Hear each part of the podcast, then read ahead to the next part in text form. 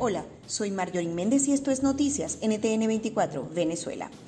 El país registra 390 casos de COVID-19 en las últimas horas, más de 300 entre la Gran Caracas y Vargas. Además, se contaron cuatro fallecidos, uno en Maracaibo, otro en Bolívar y dos en Miranda. El total de contagios es de 13.164 y los fallecidos suman 124. El gobierno de Vargas confirmó un foco de contagios en la empresa que empaca las cajas CLAP en el puerto de La Guaira.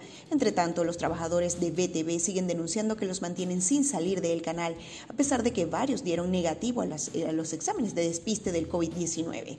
Las quejas se mantienen a pesar de que un ancla del noticiero publicó un video asegurando que tienen medicinas y cobijas. También el gobernador chavista de Yaracuy, Julio León Heredia, dio positivo en las pruebas PCR.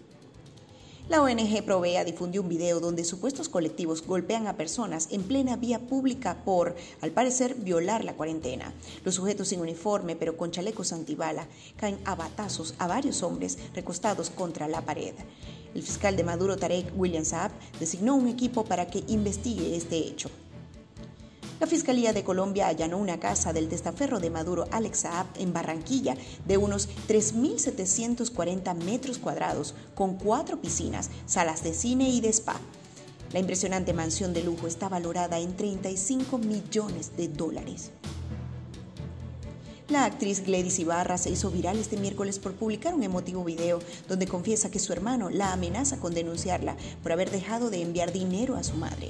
La actriz asegura que durante 35 años accedió a dar dinero a su familia a pesar de que la abandonaron desde pequeña, por lo que sus tías debieron hacerse cargo y la tormenta Gonzalo podría afectar las costas venezolanas, pero en los próximos días. El INAME informó que la onda tropical se mantiene actualmente con precipitaciones en los estados Zulia, Táchira y Apure. Esto es Noticias NTN 24 Venezuela. Para más información, entra en ntn24america.com o síguenos en todas nuestras redes sociales. Comparte y comenta este resumen para que más personas se enteren de las noticias más relevantes de nuestro país. Nos despedimos. Marjorie Méndez y Eleazar Marín en la edición. Hasta pronto.